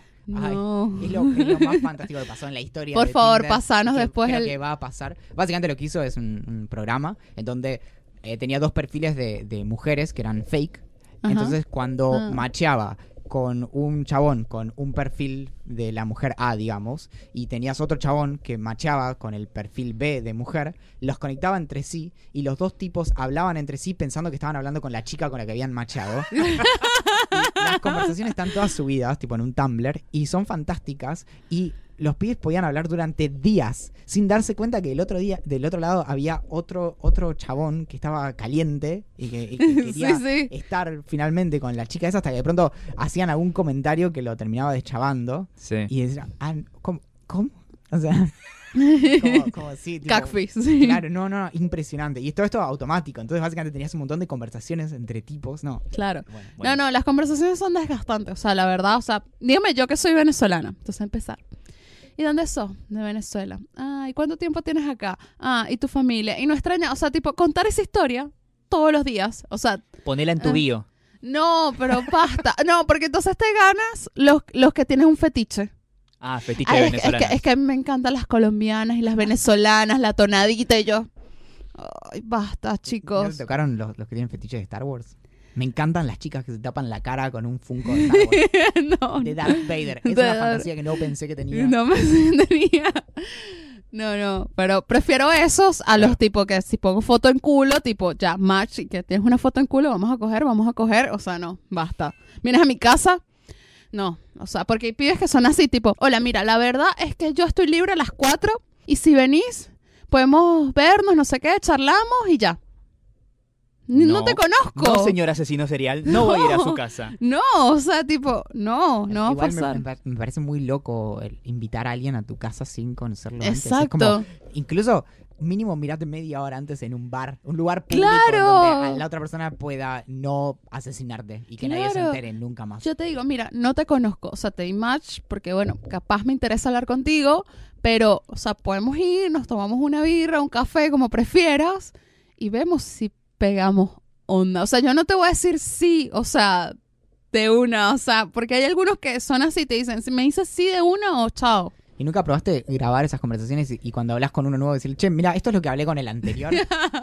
Trata de ser un poco más interesante. Trata de ser un poco más interesante. No, todo sí. eso ya lo conté antes, puedes mirarlo. Claro. Lo grabé en un podcast, puedes Claro. escucharlo acá y Exacto. Bueno, nada, se nos fue el tiempo hablando de Tinder, un Sí, montón de cosas, pero igual, bueno, hablamos de teoría falopa, un montón de cosas. ¿Tienes alguna recomendación de esta semana? estoy al día con Silicon Valley. Ah, buenísimo. Tuvo, tuvo es, es todo un tema para un podcast entero si la serie mejora o empeora sin TJ Miller.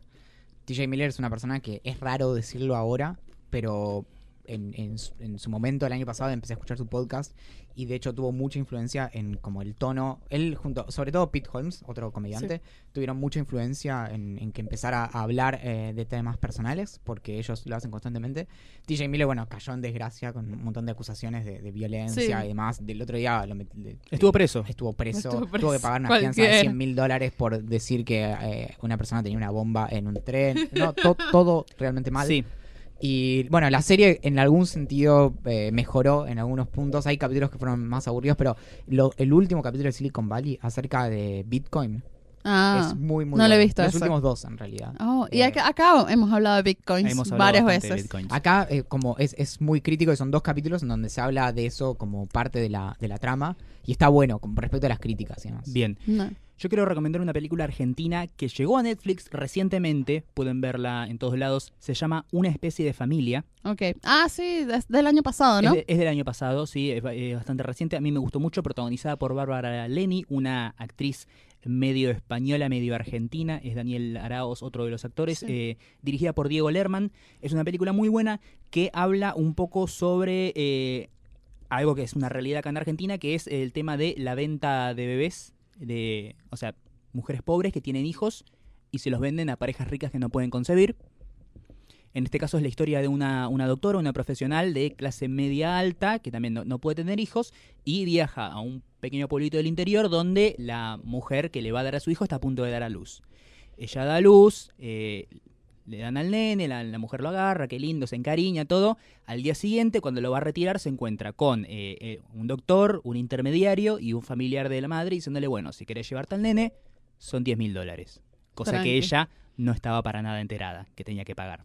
Y está en Netflix ahora. Está para ver en Netflix, es muy, muy buena y recomiendo que la vean porque vale la pena. Muy bien. Bueno, yo voy a recomendar música. Sí, Eh, no, no es Taylor Swift. oh, qué lástima. bueno, el sábado pasado, el mejor negro del mundo, Sí, definitivamente. Edición hay- 2018. edición 2009, a.k.a. Donald Glover, estrenó con su agrupación, banda, no sé. con su alter ego de alter, rapero. alter ego de rapero Childish realmente. Gambino. Childish Gambino estrenó nuevo single en Saturday Night Live, Sí, eh, This is America, y creo que nos voló la cabeza a todos. el video sobre todo. El video, sobre todo, que es una expresión.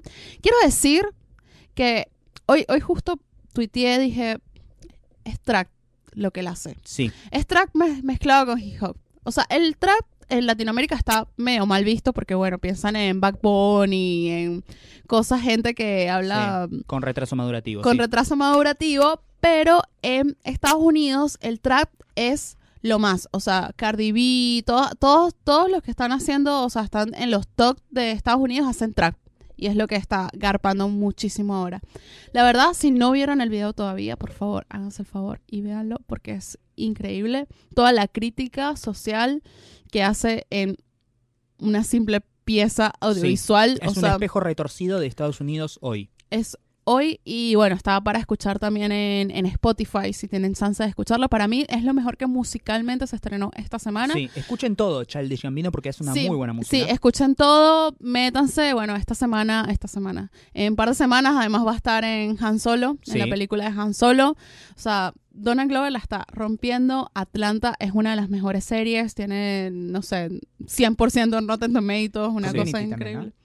Sí, Sí, también, Community. también en Community, o sea, es increíble. Va a ser la voz de Simba en el live action del Rey León. Epa. O sea, John ves. Oliver también. eh, Eh. John- sí, este, él también está, lo amo. Eh, él va a ser de Sasu. Ese, Me, ese. me llamó la atención en el, para el video este de This is America que Sí. empezaron a salir artículos como los de Westworld, como de todas las cosas que no viste Que en no el viste, video sí. para captar las referencias, como bueno.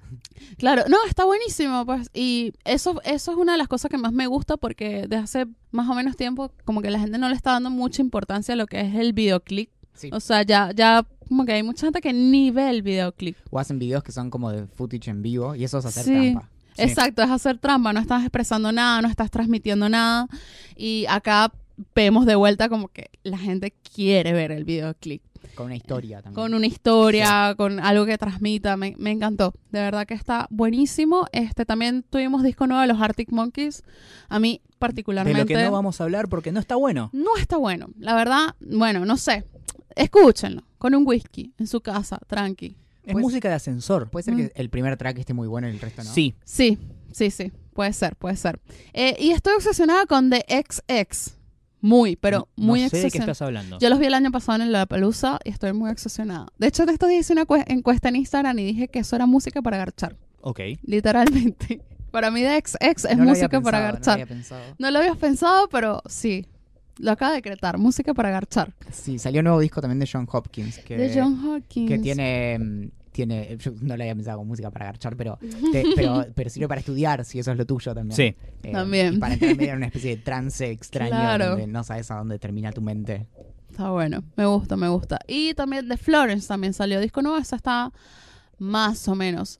¿Y sabes de qué no hablamos de las series canceladas esta semana? Eh, tema para otro día. Sí, lo dejamos, pero bueno. The X-Files. Lo cancelaron. Sí, bueno, cancelaron y al, y al toque renovaron eh, Brooklyn Nine-Nine. Brooklyn Nine-Nine, impresionante. Estaban todos tristes. Hasta Mark Hamill salió. Sí, Ah. Guillermo del Toro. Guillermo del Toro decir por qué van a cancelar Brooklyn Nine-Nine.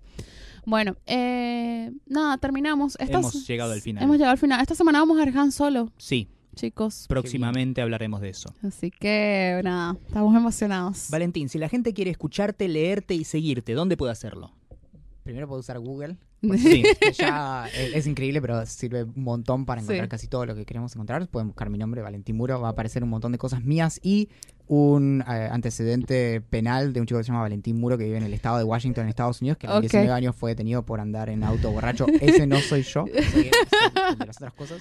Eh, mi, mi proyecto se llama Cómo funcionan las cosas y tiene el mejor dominio del mundo que es cómo funcionan las cos.as y el podcast se llama Placeres Violentos Muy bien, que está en posta. Que está en posta, todavía no, no está en Spotify.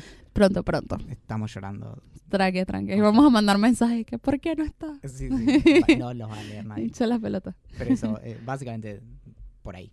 Y es sobre Westworld.